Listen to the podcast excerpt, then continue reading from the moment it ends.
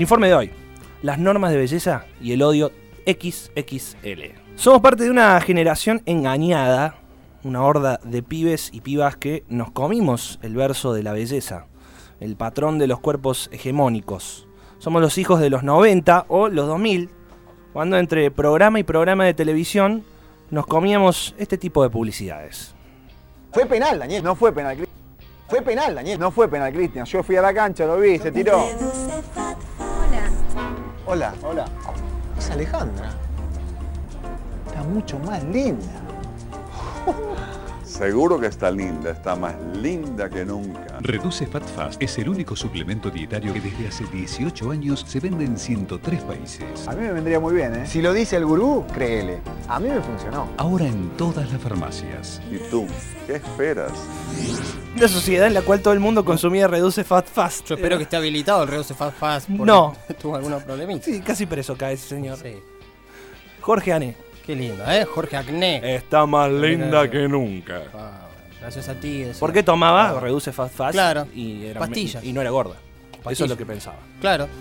Y, y, ah, bueno, y me- menciona aparte para, para el, el- el combo completo de los señores de la publicidad que reflejan buena parte de la sociedad. Ah, mirá, ahora sí está linda. Esa propaganda no garpa mucho hoy, me parece. No, aparte, No, que, no aparte garpa. que es horrible, digo, No garpa. mensaje en todo Antes no garpaba, imagínate ahora. Claro, como adelgazó ahora sí es lindo. Bueno, para peor. Hoy eh, somos testigos de una nueva clase de pibes, pibas, que no conocen, no conocieron a Jorge Ané, justamente, pero que siguen en todas las, rue- en las redes a los nuevos Jorge Jorges Anés. Eh, y vienen de a, de a miles, son, son muchos realmente, más de, los, más de los que conocemos, porque el mundo de los influencers, de las influencers, es como casi inagotable. Bueno, estos y estas son la peor cara hoy por hoy de la hegemonía. Y dicen cosas de este tipo.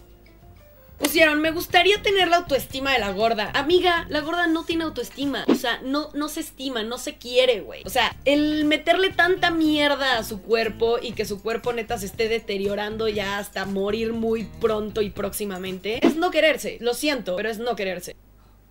Esa fue Just Joss, youtuber mexicana que tiene 5.4 millones de seguidores eh, y a todos ellos les expresó abiertamente esta idea. Los gordos comen y engordan eh, porque no quieren o no se quieren en sí, no se estiman, no tienen autoestima, por eso comen, por eso engordan, son enfermos. Eso es lo que planteaba, digamos, Just Joss en este mensaje y lo dice así obviando obviamente eh, todas las situaciones que conllevan una situación como la de la obesidad.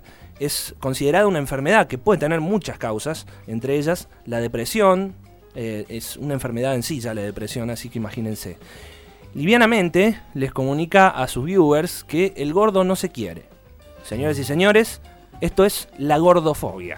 No querer al gordo, quererlo lejos, tenerle asco, repulsión. Así lo explican a la gordofobia quienes la padecen. La gordofobia se podría definir como el odio, el asco y el miedo que siente la gente por otras personas gordas. Pero también es el miedo que tiene la gente a engordar. O sea, es un dispositivo de la violencia que responde a una violencia estructural de la sociedad y de la cultura. Es también un dispositivo de control de, de los cuerpos a través del control de sus deseos. Es justamente eso, el, el tratar de normar, el tratar de tener un cuerpo funcional, laborante, que no se enferme, que viva lo más posible. Para mí gordofobia es abrir la revista, prender la tele, eh, ver los medios de comunicación y no ver ni, un- ni una sola persona gorda. Eh, para mí gordofobia es entrar a las tiendas y que yo tenga que comprar en una sección especial si es que la tienda tiene sección especial solo para gordos. Porque entrar a una tienda y que no haya nada que te quepa, eso para mí es parte de la gordofobia, que no es directa, ¿cachai? Nadie te la está diciendo, nadie te está atacando, pero a la vez te están censurando, te están dejando fuera de la sociedad, te están marginando y te están discriminando. Desde los planes de salud hasta los restaurantes, hasta las discotecas, hasta el acceso a comida, por ejemplo, que una cajera de un supermercado te ponga una mala cara porque estás comprando algo que a ella le parece que no debieras comprar tú. El tema de la gordura tiene un prejuicio automático que tú pensás que la persona no tiene fuerza de voluntad, que no es apta para criar hijos porque es gorda, va, va a educar hijos gordos, eh, que es una persona irresponsable, que no se mide. Eh, ese tipo de cosas son las que uno le atribuye a la gente gorda. Clarísimo, ¿sí?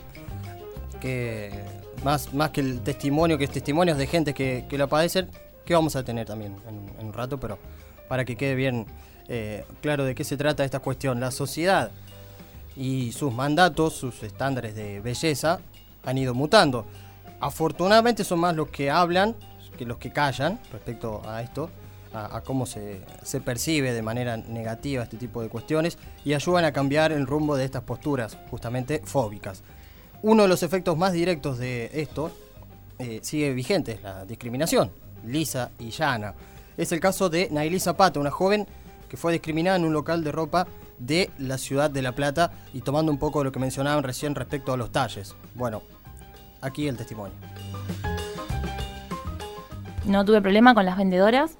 De hecho, me dijeron que no había drama, que lo pruebe. Cuando voy a la parte donde está la, la caja, no sé si es una encargada o dueña, saca la prenda de las manos, estira la parte de la manga, dice, no, esto eh, es único, no te va a ir. Y le digo, bueno, pero ¿me la puedo probar? Y me dice, no, porque la vas a reventar. Directamente fue, está bien, devuelvo, no pasa nada. Mi, mi respuesta fue, quédatela. No, no emití sonido, lo único que hice fue salir, sacar la foto que se viralizó. Lo primero que hice, creo que como todos, lo conté en el grupo de WhatsApp de amigas y fue, no, ¿cómo? ¿Qué, qué pasó? Que qué bien que reaccionaste así, etcétera, etcétera. Y dije, bueno, no, esto no puede quedar en un grupo de amigas. Se tiene que saber. No pensé que iba a tener el alcance que tuvo. Estoy sorprendida, pero para bien. O sea, me gusta que este tipo de situaciones se escuchen de alguna manera porque si bien legalmente no pueden ser transmitidas, pues yo no tengo una prueba de que no la grabé a la mujer cuando me respondió, por lo menos socialmente se sabe. En Argentina, en los municipios, incluso en Río Cuarto, hay eh, legislaciones vigentes en torno a lo que significa la llamada ley de talles a nivel nacional y que de allí para abajo eh, ha legislado en diferentes formas. El tema es que esto se incumple por completo. Eh, hay un mandato que es obviamente el mandato básico del capitalismo que es vendamos a todo costa y los que a quienes más les venden evidentemente es a la gente que se siente vamos a decirlo entre comillas obviamente se siente sana se siente flaca se siente dispuesta a comprarse una prenda de vestir y no siente esa vergüenza y esa humillación que le hacen sentir eh, bueno empleadas como esta en particular que le dijo directamente así no te pongas porque te la vas a reventar o sea no puedes ser más bruta para expresar el grado de discriminación que tenés No, no le interesó. no le interesó nada. No tuvo la- filtro. La discriminación, ¿eh? Sin filtro, directamente. Bueno, las historias como la de Nailí es una. Eh, hay muchísimas tantas. Eh, hay eh, miles que no llegan al ojo público. es un mal oculto este. Y que está allí, pero no lo vemos. No lo vemos todos. Por eso, las voces como la de Marta Res sirvieron como un disparador para muchas otras. La comediante cordobesa cuenta su historia como gorda y lo hace con todo lo que ello conlleva. Lo malo, lo bueno, lo hilarante, lo triste. Mar hasta inició una marca de ropa propia, porque bueno, no había locales que le vendan, o por al menos no hay tantos locales que le vendan a Tuvo, gente. tuvo una aquí. Aquí también. exactamente. Bueno, justamente como Nailí, eh, Mar expresa su historia, pero lo hace de su propia forma y también como ha sufrido su vida como gorda. La vida de la gente gorda es vivir detrás del negro. Vos me ves acá vestida y yo no tengo absolutamente nada negro porque fui la gorda detrás del negro. Y la gorda busca el negro para, para ocultarse, Para porque la han bulineado tanto. Los gordos no vamos al cine porque las butacas son re chiquititas Claro, no entras. y no entras en una butaca. Pero, por ejemplo, hoy venía viajando en el avión, ¿entendés? Y tenés que pasar la vergüenza, encima en Córdoba, que me conoce todo el mundo, de subirme a un avión y tener que levantar la mano a la azafata y pedirle el alargador del, del cinturón porque no me llega. Venía de, de experiencias de vida, de pérdidas familiares, de un hermano, de un papá, y después mm, ahí un poco en la vida, de crisis personales. Sí, yo a raíz de una depresión muy grande en mi vida empecé a engordar. En realidad toda la vida fui gorda de chiquita. Después tuve suerte, bajé de peso un poquito y después volví a engordar de vuelta. Y cuando volví a engordar, él me empezaba a decir cosas feas. Y me hacía sentir mal por mi cuerpo. Y yo siempre dije, el inseguro era él, Claro, ¿no? sí. Y era un tipo al que le daba vergüenza mostrarse a la- ante la sociedad con una mina gorda. Bueno, transformar a la sociedad, sabemos que es un proceso, transformarnos como sociedad, si lo es de manera individual, imaginemos en, ¿no? en- en lo colectivo. Pero al fin y al cabo es un proceso en el que se ha- está avanzando, se ha avanzado mucho en este y en otros tópicos, con lo que falta todavía desandar. Aunque no sea fácil, el, el trabajo este, continúa, debería continuar. Eh, y aquí aparecen, por ejemplo, propuestas, ideas, ¿sí? manifestaciones como las chicas de Curvas con Sabor, un grupo local de, baile, que, bueno, son pibas que justamente eh, aman hacer lo que les gusta, que es bailar, y que no temen mostrar su cuerpo tal como es, una cuestión que parece casi un- una obviedad que debería suceder, pero no, no es tan fácil. Por ahí lo más sencillo es, es taparse, es esconderse. Bueno, las chicas de Curvas con Sabor en realidad están tratando de hacer todo lo contrario, está buenísimo. Y vamos a escuchar entonces qué dicen respecto a este tema, cómo lo viven ellos. Esta idea se gestó el año pasado con la idea de buscar mujeres con curvas que representaran un sector de la sociedad que por ahí queda relegado. La idea no es solamente eh, representar a las mujeres con unos kilitos de más, sino también a todos aquellos que no se atreven a bailar por tal o cual causa. Entonces la idea es un poco mostrar eh, que el baile no es para un cierto grupo de gente, sino para todos, porque es liberador y produce endorfinas y causa mucha felicidad.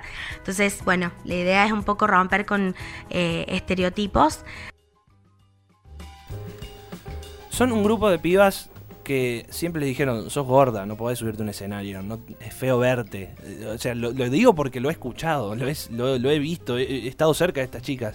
Eh, también me ha tocado vivir de cerca lo que son los procesos de la gente subiéndose arriba de un escenario, exponiéndose, vulnerabilizándose frente a un público que está del otro lado y que siempre está en la cabeza qué está pensando, qué está viendo el que está allí. Bueno, las chicas, más que un acto artístico, es una demostración de, de una postura política, digamos, frente a cómo la sociedad eh, se muestra eh, o juzga, observa eh, las situaciones como las de ellas. Chicas que no tienen miedo a mostrar su cuerpo, que se aceptan tal como son y que son felices bailando. Libera endorfinas, dicen, como si fuera necesario encontrar algún otro aspecto positivo de lo que están haciendo. Bueno, no lo es necesario, ya de por sí es suficiente que se acepte eh, esta, este camino de no solo eh, goce personal y, artístico, sino de una demostración eh, política, de un discurso que apunta a la gente que está del otro lado. Y nos pareció interesante tener testimonios de lo que ocurre en Río Cuarto, en el espectro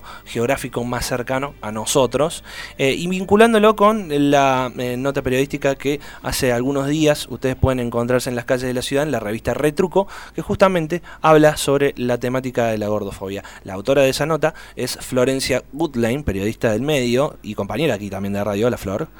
Hola. Hola, ¿cómo andas? ¿Cómo andan? ¿Todo bien? Y también eh, quien, eh, bueno, ha llevado adelante, digamos, el testimo- la búsqueda de testimonios para encontrarse hoy con eh, esta historia que reflejaron a través de eh, la nota periodística y que hoy pueden eh, encontrar en la nota de retro. Y justamente invitamos a, a Mica Gambero, que es quien habla, quien da su testimonio en esta nota. Hola, Mica, ¿cómo andas? Hola, muy buenas tardes para todos. Eh, Mica, yo quiero arrancar preguntándote eh, si algo de, no sé si venías escuchando el informe, te comentamos un poquito, lo que hicimos fue repasar, eh, eh, uno de los puntos altos del informe nuestro es los casos de discriminación que hay en los locales de ropa, que uno dice es algo ya existente hace mucho tiempo, no le da pelota, pero ocurre todo el tiempo, digamos, ¿esto lo ves así? Totalmente. Eh, no solamente pasa con la ropa, hay distintos puntos en los que uno puede encontrarse con la discriminación en todo tipo de cuerpos, pero sobre todo en el cuerpo gordo. Eh, por ejemplo, había algo que yo no me estaba dando cuenta, que justamente ayer me di cuenta, que yo digo, ¿por qué cuando me quiero afiliar a una obra social tengo que mentir en el peso? Eso es Me pasó increíble. en varias obras sociales que tengo que mentir el peso para que me afilien. No. Entonces, ayer yo me acordé y digo, estamos mal como sociedad porque yo pensé que eran algunos aspectos nada más que estamos mal. Ujú. Pero, o sea, ya abarca todo hasta en la salud. Claro, porque uno, le- uno, Entonces- dice, uno dice que el peso, digamos, en sí ellos lo pueden considerar como un factor de riesgo, no sé, como algo para Totalmente. una mayor o cobertura. Si tenés tiroides, no lo puedes decir. Si tenés problema de tensión, no lo puedes decir. Pero bueno, en este caso, si sos gordo, si tenés varios kilos de más, eh, no lo tenés que decir, lo tenés que mentir en el peso, un peso inferior, para que te puedan afiliar. Incluso hay una, una obra social que no me afilió. Decí nombre, yo no tengo problema de decirle el nombre, ¿eh? Es más, mejor. Yo te digo la verdad, mejor que digamos, esa obra social hizo tal cosa. Fue Federada Salud. Y sí. Y sí, mira, es un gran y sí. Tener en Es- cuenta. Sí, para tener en cuenta. En cuenta, como si fuera una enfermedad preexistente o algo Federada así. y Swiss Claro. Me- Medical también. Tachame el auspicio de Federada, no lo vamos a No pedir. lo vamos a sacar. No lo no queríamos no lo tampoco, queríamos tampoco. Porque estamos llenos de Sí. No, pero, Flor, eh, Flor, te pregunto, eh, ¿cómo llegaste a la historia de Mica, pero también con la problemática en sí? ¿Cómo, cómo te sentís, eh, digamos, involucrada con eso? Primero porque también lo he vivido en carne propia, no sé si a nivel de lo que ha vivido Mika, pero en algún punto me he sentido discriminada en, en la ropa principalmente. Eh, vas a un local y no, a un local y no, no hay talles en pantalones, en mi caso fue así. Y, mm, y llegué a la historia de Mika por, eh, por, un- por notas también que hizo, eh, que salió en, en un medio de acá de Río Cuarto y, y, y ahí la conocí, empecé a ver quién era, qué hacía y la verdad que me impactó la, la, la, mm, la campaña que estaba llevando adelante porque eh, se hizo visible en todo, en todo el país y también en el mundo. Eh, y tuvo el apoyo y tiene el apoyo de, de muchas personas y bueno, me pareció que era importante visibilizar. Eh, por una cuestión que creo que también, y, lo resalté en la nota, es que eh, estamos en un momento donde hemos logrado eh, desandar un camino en muchas luchas y creo que la lucha de los cuerpos es, es algo que todavía está pendiente. En muchas La campaña en sí, eh, ¿cómo es el nombre? Para, para, para que la gente lo busque, digamos, y, y se involucre también con ello. Eh, la campaña se llama Stop Gordofobia. Stop de pare, para el que no sabe inglés, ¿viste Exactamente, cómo es? exactamente. Eh, Stop Gordofobia. Lo pueden encontrar en todas las redes sociales porque es donde es el canal más que todo de, de difusión. Exactamente, bueno, en realidad eh, funciona mucho con, con mi nombre, con mi perfil, Eh, porque Stop Gordofobia ya eh, existe, que es un colectivo de cuerpos diversos, que defiende el cuerpo diverso, eh, que está en España, en Uruguay, y bueno, y a mí, que bueno, les, les traigo la primicia, Ay, me, ¿viste? nombraron, me nombraron embajadora de Stop Gordofobia en Argentina. ¿Podés poner algún aplauso o algo? Porque si nosotros lo hacemos acá, lo tenemos los aplausos. Sí, hacemos nosotros los aplausos. Bien, vamos todavía, Mica. ¿Sabes qué? Te trajimos una embajadora de la campaña acá. ¿Y qué es lo que pasa? Nadie más lo tiene. Sí, Swiss Medical, Federada. Ahí tenés. amigos. Ahí está. Así que, bueno, estoy muy contenta con eso porque, bueno, recibí el, el apoyo de, bueno, de Stop Gordofobia, que es una gran campaña que se lleva a nivel mundial. Y, bueno, y recibir ese apoyo acá en Argentina, sobre todo. Así que, bueno, ahora solo queda seguir trabajando en eso para que salga de Río Cuarto y la zona y para que llegue más a todas las Y, y provincias. acá en- tenés mucha, o lograste adhesión importante acá en la ciudad, Y digo, Río de- de, Cuarto otras es bastante difícil. Eh, sí. Bastante difícil. Bastante. En muchos aspectos. Eh, pero bueno, Instagram ayudó muchísimo. El tema de las redes sociales para mí es fundamental. Porque quizás, eh, quizás a vos no te hubiese conocido si no hubiese sido por este programa. Y este programa se conoció gracias a Instagram. Entonces yo creo que si te miraba o te veía en la calle, yo no te saludaba porque no te conocía. Entonces creo que pasa un poco eso con, con lo que es Top Gordofobia. Es, está en Instagram, entonces sé que existe algo. Pero las personas si no tienen Instagram no me iba a ir a buscar a mi casa. Claro. Es así. Entonces me parece que, que, que, que exista la plataforma y que, y que se pueda trabajar ahí, donde muchas personas pueden ser eh, involucradas, me parece genial. Y, y nada, eso. Y debe ser también eh, un trabajo importante mantenerla a la, a la campaña, o sea, hacer que, que siga siendo visible, sumar, eh, no sé, otras pibas que como para ayudarse, para marchar juntas en algún sentido. ¿Es, es costoso esto? Eh, al principio yo junté alrededor de 20, 30 personas que contaron su testimonio.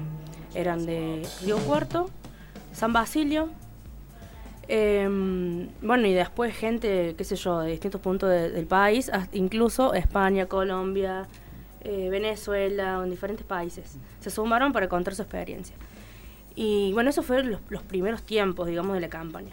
Ya después pasé a, como a otra fase, digamos, que era que apoyo en la campaña y ahora eh, lo apoya en famosos. En mi Instagram pueden ver que varios famosos ya se sumaron. Entonces eso hace también que me conozca gente, eh, cuando ellos repostean, que sus seguidores me conozcan, para que sepan que tienen, no sé si un representante porque me parece como fuerte la palabra representante.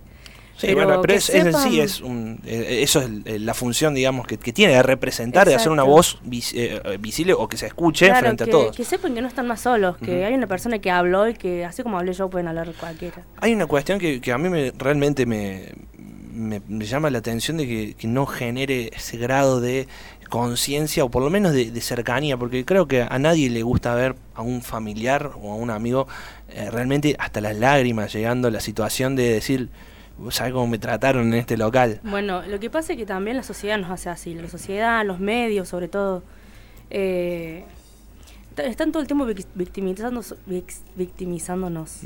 Eh, Entonces es una cuestión de, de también querer enfrentar eso, porque no solamente enfre- enfrentar la sociedad, es enfrentar todo en general, desde, desde cuando subís una foto a, no sé, a lo que sea. Entonces es difícil también, porque por ahí, por ejemplo, pasó el otro día en el programa de Moria, que estuvo Brenda Mato, una, una modelo plus size.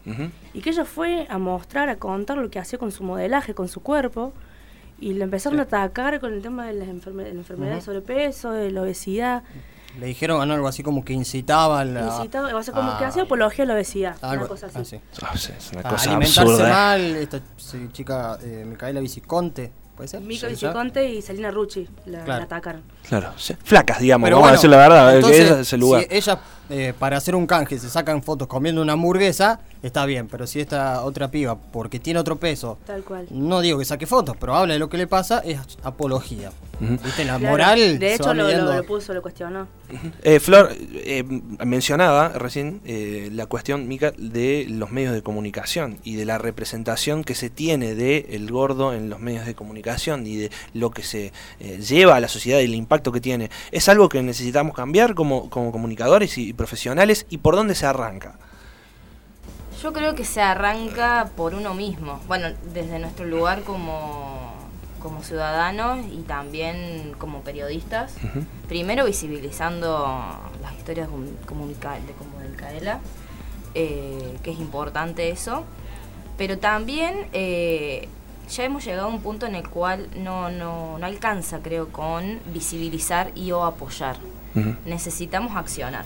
Necesitamos estar al lado, acompañar en la lucha, eh, desde el lugar que podamos, pero, eh, pero estando ahí, porque si no, no, no, no, va a ser muy difícil. Es Mens- difícil. mensaje para los que marchan hoy por cualquier cosa, digamos, eso, porque hay, hay marchas hasta de, no sé, de nimiedades, digamos, no vamos a decir ejemplo, pero bueno, sí, te voy a decir un ejemplo. Hay gente que, a- adopción de perros, bueno, está bien, está bien que uno eh, bueno, incite la adopción de perros, pero no podemos juntar cientos de personas en esa marcha y después cuando ocurre algo como esto, un caso de discriminación y que genera tristeza, no, no hace nadie, El digamos. municipio ahí pone dinero. Ahí sí en- pusen- Y en puso las dinero. maratones y en esos tipos de paseos. Eh, quería, perdón. Sí. me, me- me molesta un poquito. Eh, quería consultar porque en realidad para tomar algo que dijeron recién, que más allá de la gordofobia está la cuestión como más general, de, de base, de los cuerpos. Que, que es una cuestión de, de respetar los cuerpos, respetarnos, aceptar, aceptarnos. eh, cuerpos diversos o no, pues son cuerpos al fin, digamos, la cuestión de hablar de cuerpos diversos es porque tenemos una norma o tenemos una especie de, de- esqueleto ya armado, de, de cuerpo entre comillas normal. Es como una batalla también muy, muy grande, digamos. Hablar de cuerpos viene las cuestiones de alimentación, de, de estados de ánimo y de, de problemas por ahí con, con entornos familiares. Lo decíamos lo de la grande, depresión, ¿no? la depresión es La gravísima, depresión. digamos. Claro. Y ese es uno de los elementos más importantes, digamos. la la- pasé. Claro, mucho la tiempo. cabeza imagino que ta- también te- es como un atentado constante en contra, en contra tuyo. Bueno, yo de hecho estoy ahora con, con tratamiento psiquiátrico. Porque bueno, a mí el estar encerrada por, por estar reprimida me llevó a tener fobia social, a tener agorafobia. Ujú. El día de hoy tengo trastorno de ansiedad, que tengo ataques de pánico y estoy medicada para eso. Entonces, depender de un antidepresivo tampoco está bueno. No. Claro. Eh, entonces, también es- va más allá, creo que el, el stop gordofobia. No es solamente para aceptar el cuerpo, sino es que es el ponerse en lugar del otro.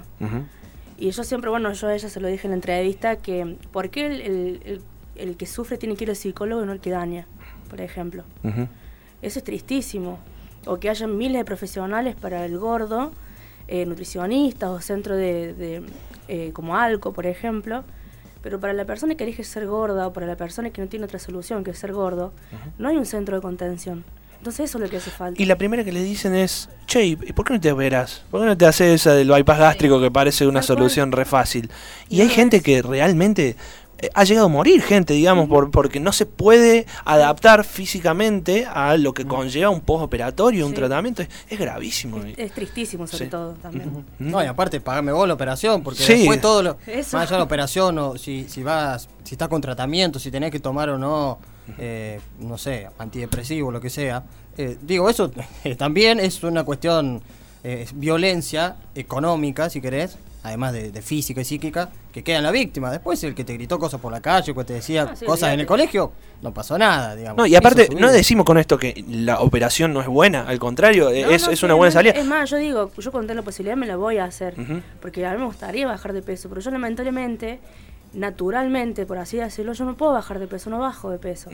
Entonces también eso, respetar que uno es gordo por algo, Ujú. no porque pintó ser gordo y ya está. Claro, no es porque se dejó estar, como dicen Claro. algunos, y, ay, te dejaste estar. Sí. No Claro. hiciste la dietita. ¿Cómo estás llegando al verano? Qué mal. Ay, cual, Dios, sí. qué hartante que son. Bueno, y, y el verano entonces. Y el verano es lo- eh, Ya como lo el- veo venir el verano. condensar. Llega ahora la primavera y ya te das cuenta. Condensar la hegemonía en tres meses. Sí, ¿no? totalmente. Porque, mirá qué lindo cuerpo. ¿Cómo va a llegar? De este- de este La cuerpo de bikini, esta la forma, triquini, el- de este color. La cola riff y todas esas cosas. Sí, que Mami, no hacen más. no, La chica verano, La chica del verano. Me estás Sí, jodiendo. las reinas del mar de no sé dónde y así. Es, es como un castigo.